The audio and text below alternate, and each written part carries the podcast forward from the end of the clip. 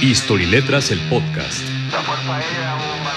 Some of the events or re- a repetition of the events Una producción de la Academia de Ciencias Sociales del Instituto Real de San Luis.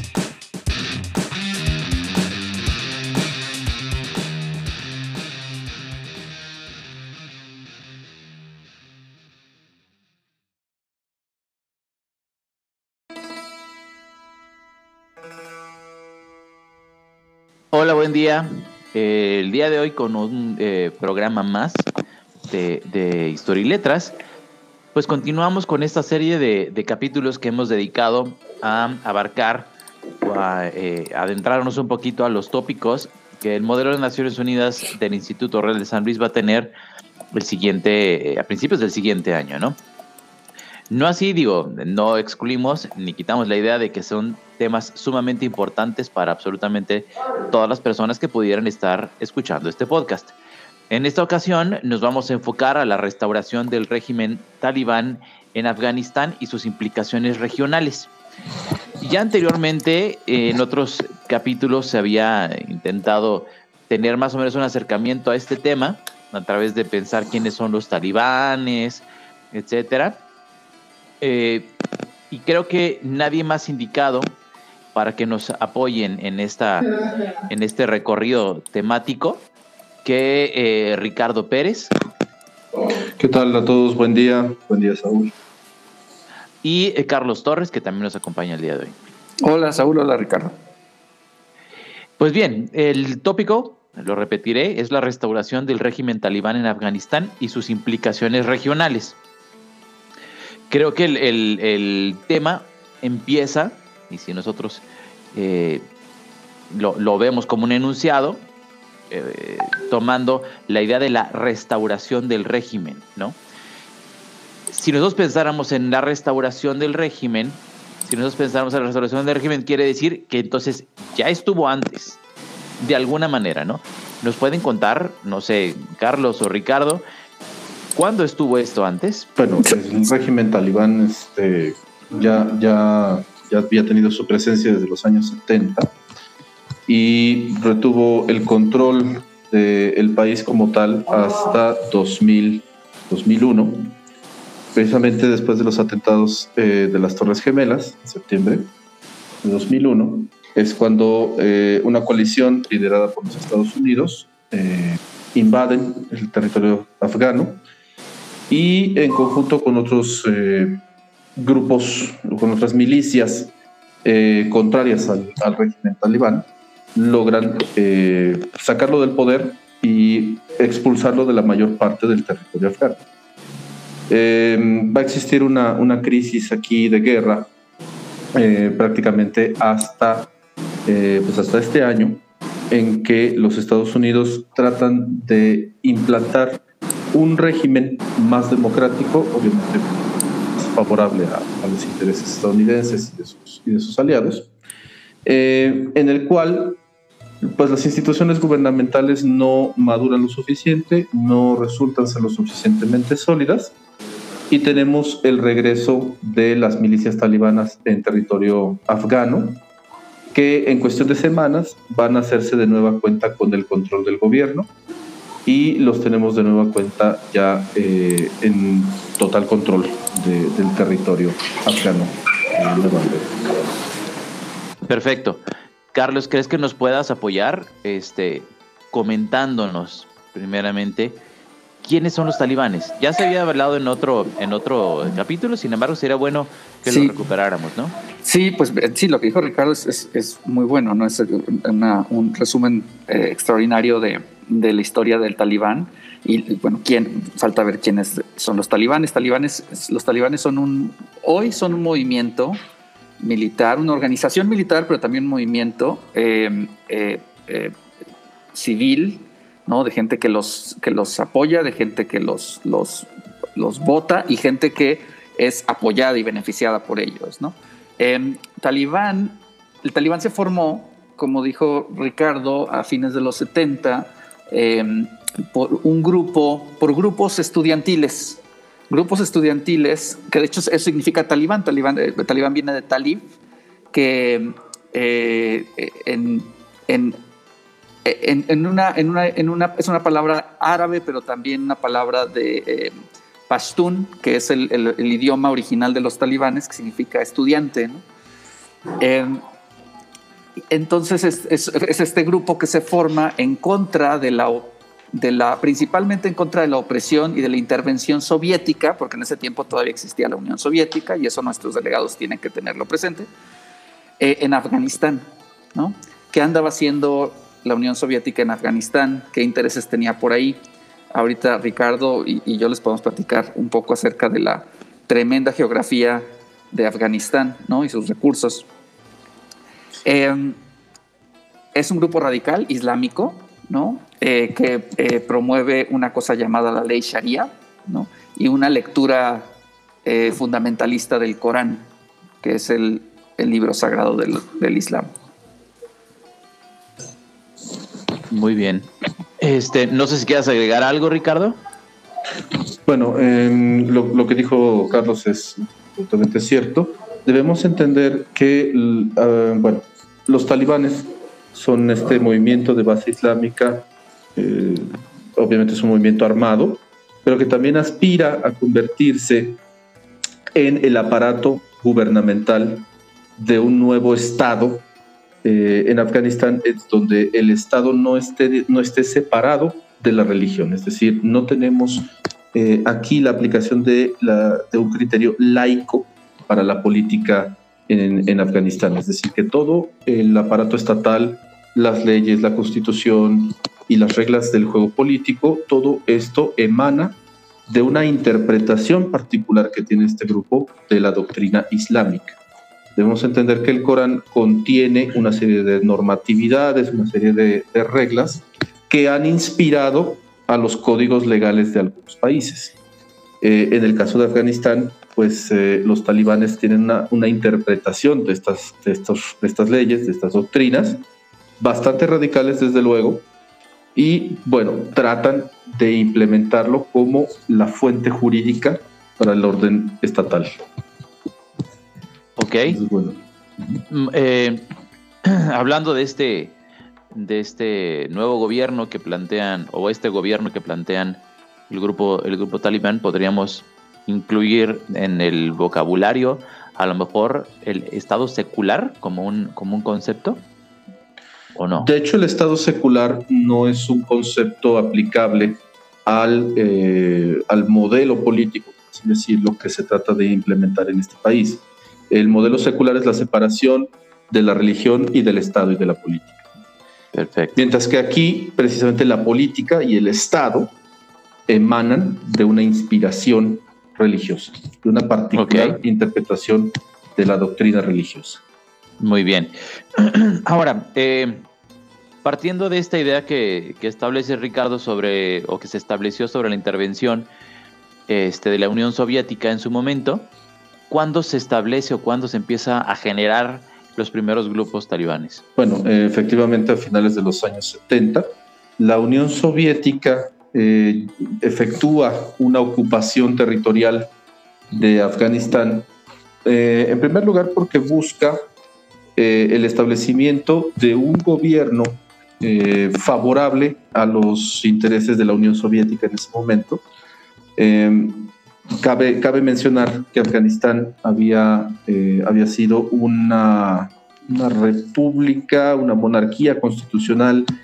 Eh, se había debatido un poco entre, entre, este entre estos dos formas de gobierno y ocurre un golpe de Estado eh, de inspiración marxista, de inspiración socialista, que la Unión Soviética trata de favorecer en Afganistán para que se implante un, gobierno eh, pues favorable a los intereses de la Unión Soviética, que permitiría agregar a Afganistán a eh, toda la, zona de control, a la zona de, influencia de Asia Central que ya tenían. Eh, países vecinos como Tayikistán, Uzbekistán, un poco más alejado, pero todavía en la región Kazajstán, en ese momento eran repúblicas socialistas soviéticas, es decir, formaban parte de este gigantesco bloque y eh, si los soviéticos lograban implantar en Afganistán un régimen favorable a ellos o un régimen de inspiración eh, socialista, pues obviamente que podrían agregar este país a una zona de influencia ya bastante grande. Entonces de ahí precisamente los intereses de la Unión Soviética de ocuparlo. Eh, sin embargo, la resistencia de grupos armados, en este caso el talibán, eh, resulta ser muy efectiva y los soviéticos van a estar aproximadamente otros seis, entre 6 y 8 años totalmente atorados en Afganistán, todavía hasta los años 80, y no van a, no van a tener éxito en esta tarea de, unir Afganistán a su zona de influencia. Lo que consiguen es que eh, se fortalecen los, los talibanes y ellos son los que se ahora toman el control de, del país. Entonces, eh, aquí es cuando surge la figura de Osama Bin Laden, eh, un ex agente de la CIA, que funda una organización que conocemos como Al Qaeda, y es precisamente un movimiento también de base islámica que se alía con los talibanes para instaurar un régimen eh, islamista, pero que sigue la particular interpretación eh, de esta doctrina. Eh, específicamente son un grupo de la rama este, suní. El Islam se divide, como todas las religiones, se divide en varias, ramas. La más numerosa de ellas son los suníes o sunitas, como se les conoce. Eh, el gran rival de los sunitas son los Shia, que es la otra gran, la otra rama del Islam más importante. Y lo que se busca es precisamente instaurar un régimen eh, sunita en Afganistán, pero con una interpretación bastante radical de la doctrina islam. Entonces, eh, tenemos desde estos años ahí una disputa por mantener el control territorial en Afganistán que pues bueno, se va a agudizar eh, cuando, llegan, cuando llegan los norteamericanos, 2001, y eh, el control territorial de Afganistán solo va a ser eh, posible en la medida en la que exista una presencia militar de los Estados Unidos. Y esta presencia militar de los Estados Unidos se termina este año. Ok, entonces podríamos determinar que esos son los objetivos del grupo, del grupo talibán, es decir, el control territorial y el establecimiento de una filosofía eh, de base sunita? Sí, el establecimiento de un gobierno eh, no secular, eh, inspirado en una interpretación sunita de la doctrina islámica. Perfecto. Mi querido Carlos, mi estimado Carlos, este, este es el tópico que está establecido para los alumnos que van a participar en el Security Council. Eh, ¿Podrías darnos una definición muy general de quién es o, qué es el Consejo de Seguridad? Sí, como no, el Consejo de Seguridad es uno, es, eh, uno de los órganos más importantes que conforman la ONU, la Organización de las Naciones Unidas. Está conformado por cinco miembros permanentes y 15 miembros eh, no permanentes. Los cinco miembros permanentes son los países los países así declarados eh, victoriosos o ganadores eh, de, en la, eh, en la, de la Segunda Guerra Mundial, después de la cual se forma la ONU, y que son Estados Unidos, China, Reino Unido, Rusia y Francia. Y aparte, hay, hay lugares, miembros no permanentes que se rotan cada cierto tiempo y que eh, se llenan por cuotas. Eh, dos países de América Latina y el, Caribe, dos países de África, dos países de eh, Europa Occidental, dos países de Europa, bueno, no recuerdo el número exacto, pero de Europa del Este ¿no? y, y de otras regiones del mundo. Este consejo es eh, una de las voces más determinantes, es probablemente la voz más determinante y más tajante de las, entre todos los órganos de las Naciones Unidas, ¿no?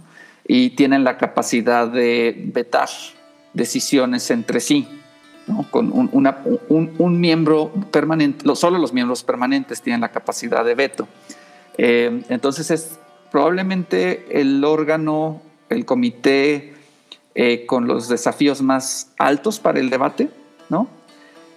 Pero también, por lo mismo, es eh, quizá de los más importantes o el más importante porque pues hay que, hay que persuadir a las diferentes potencias del mundo, ¿no? Eh, para ponerse de acuerdo, para, para actuar eh, conjuntamente para atender o resolver algún, el tópico en cuestión en este caso.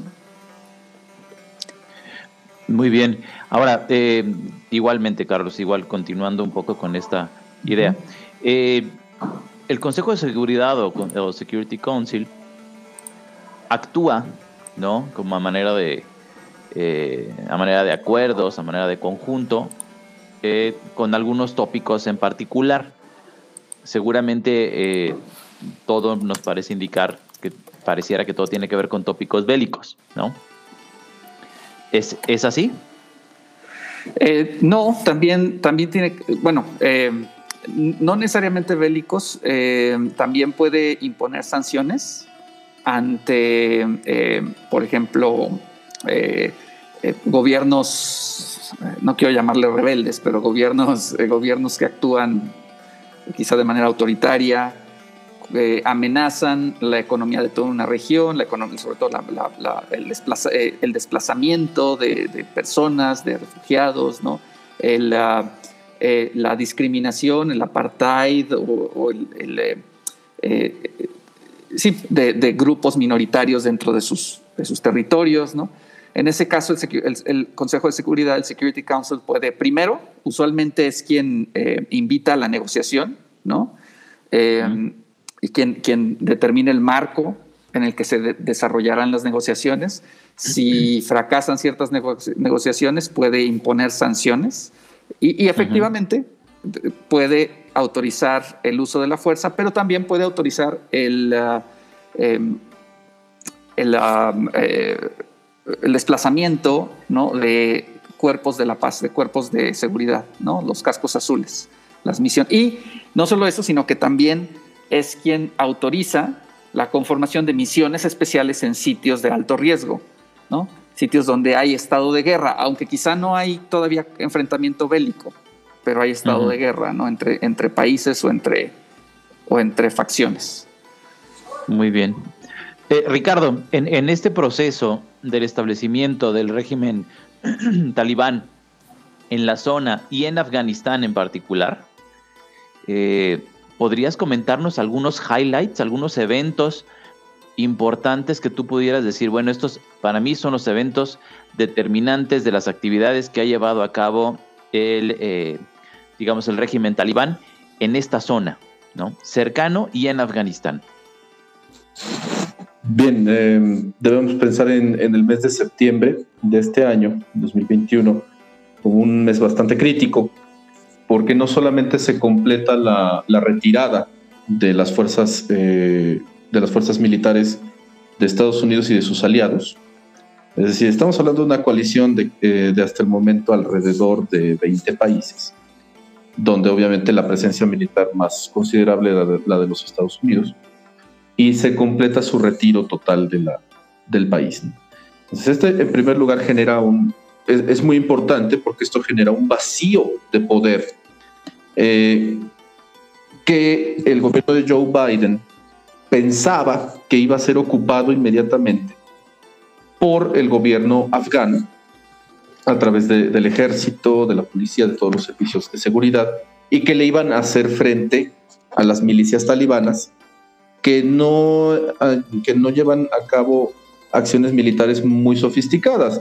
Ellos han llevado a cabo una táctica de guerrillas que resultó ser eh, bastante exitosa, no solo durante esta, eh, no solo durante la ocupación de los Estados Unidos, sino también en este, en este mes en particular que estoy mencionando, porque a través de la guerrilla, las milicias afganas logran tomar el control del país en cuestión de semanas. cuando estoy hablando de semanas, me refiero a tres, cuatro semanas, que el país entero pues queda bajo control de, los, de las milicias talibanas.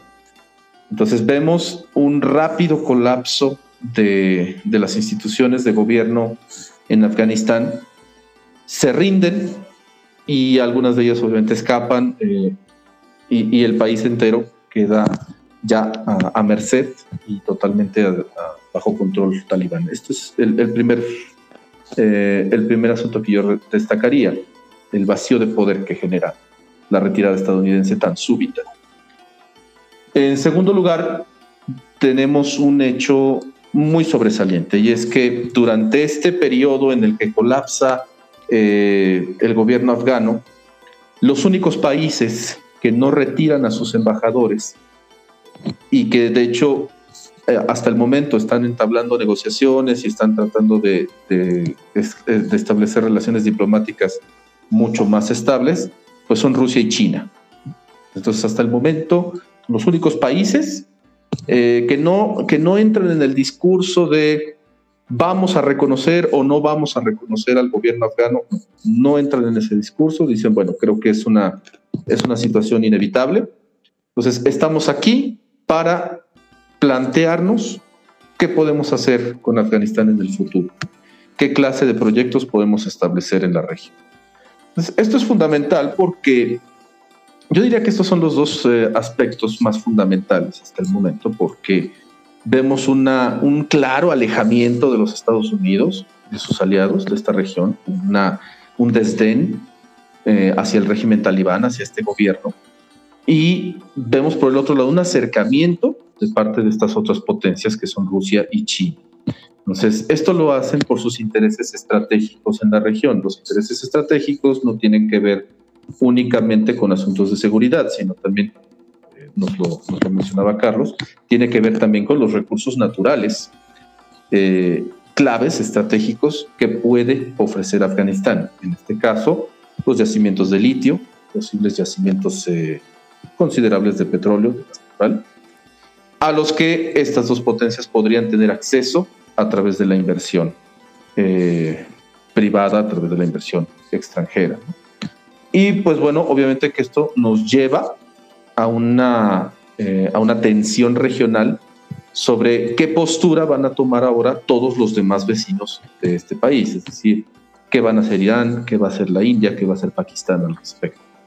Es decir, hay posiciones divididas eh, sobre las cuales podríamos hablar eh, más adelante. Yo, yo, yo rescataría estos Okay. Perdón, yo quiero, yo, perdón, yo quiero aclarar nada más.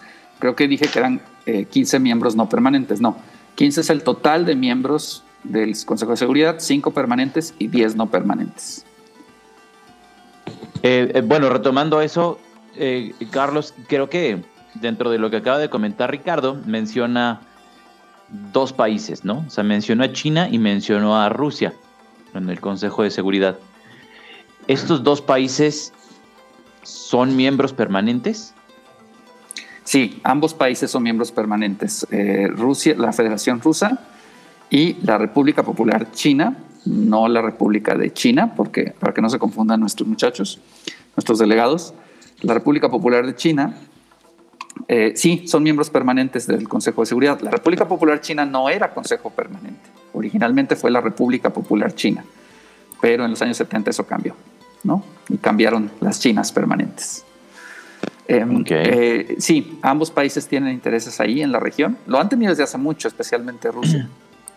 Y eh, algo que será muy recomendable para nuestros delegados es analizar qué, eh, qué agenda están diseñando en conjunto China y Rusia para Afganistán, ¿no? Porque no están tienen intereses ambos, pero no están antes que pelear por ver quién eh, quien une Afganistán, quien, quien anexa Afganistán a su esfera de influencia, parece que están cooperando, ¿no? Pareciera que están cooperando en su, en su interés y están diseñando una agenda, digo, no, lo van, no se va a encontrar como tal, como una agenda escrita, ¿no?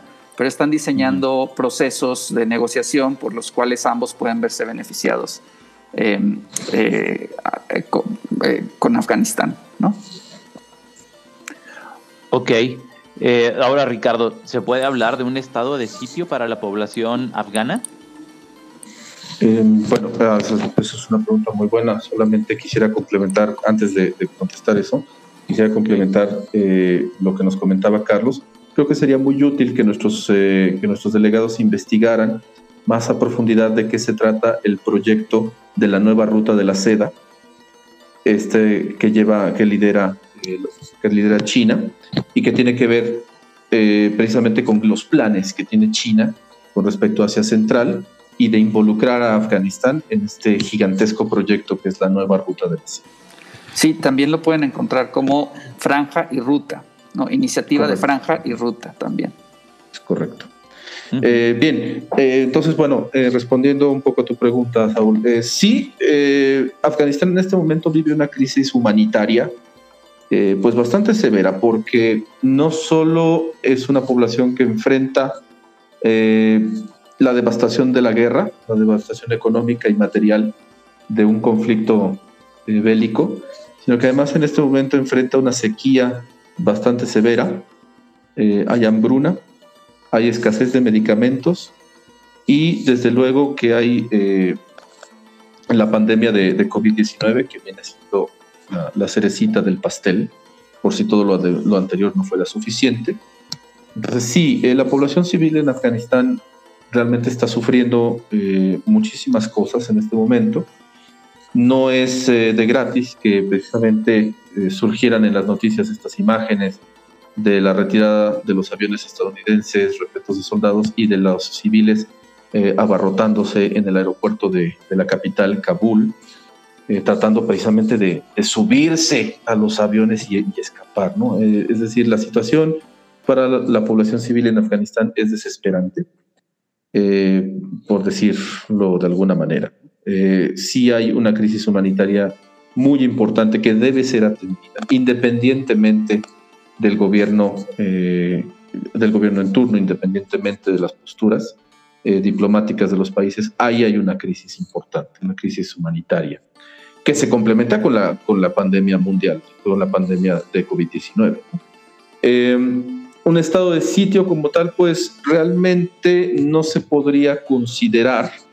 El estado de sitio es precisamente cuando el, el gobierno, el Estado, decreta la anulación de las libertades eh, individuales más básicas y eh, lo hace alegando motivos de seguridad, alegando motivos de, protección de, las estructuras estatales. No es realmente como tal, simplemente tenemos una, reinstauración de un régimen que sí está llevando a cabo eh, una, una represión política contra algunos de sus enemigos, y que sí está llevando a cabo una política de, eh, de normas cada vez más estrictas eh, con respecto al, comportamiento de las, personas. No es tanto que les esté quitando sus libertades individuales, la, libertad de asociación, la libertad de prensa. Mm, más bien, eh, digamos que está reestructurando la constitución y está reestructurando al Estado para eh, precisamente instaurar un nuevo orden jurídico. Eh, ya las libertades de expresión, las libertades de asociación en Afganistán no es que se hayan acabado con, la, con el regreso del talibán.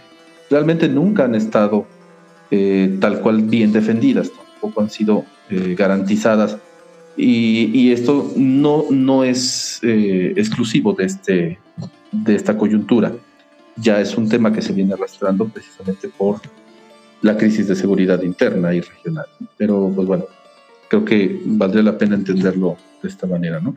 De hecho, el gobierno talibán, en comparación con el de hace 10 años, ha mostrado un, unas señales de tratar de ser un poquito más, eh, eh, ¿cómo decirlo?, tolerante con su población, de tratar de recuperar cierta popularidad entre, la población civil. Si tendrá éxito o no, mucho de esto dependerá del manejo que lleven de la economía y obviamente de, la crisis humanitaria de la que estamos hablando. Muy bien, pues bueno, ya estamos, ya estamos un poco sobre tiempo. Ya nada más cerraría contigo, Carlos, con una, una pregunta. ¿Podríamos considerar entonces que no hay una opinión o no hay una postura unidireccional o unitaria en, el, en, las negociaciones o en la agenda que se está estableciendo para el Security Council?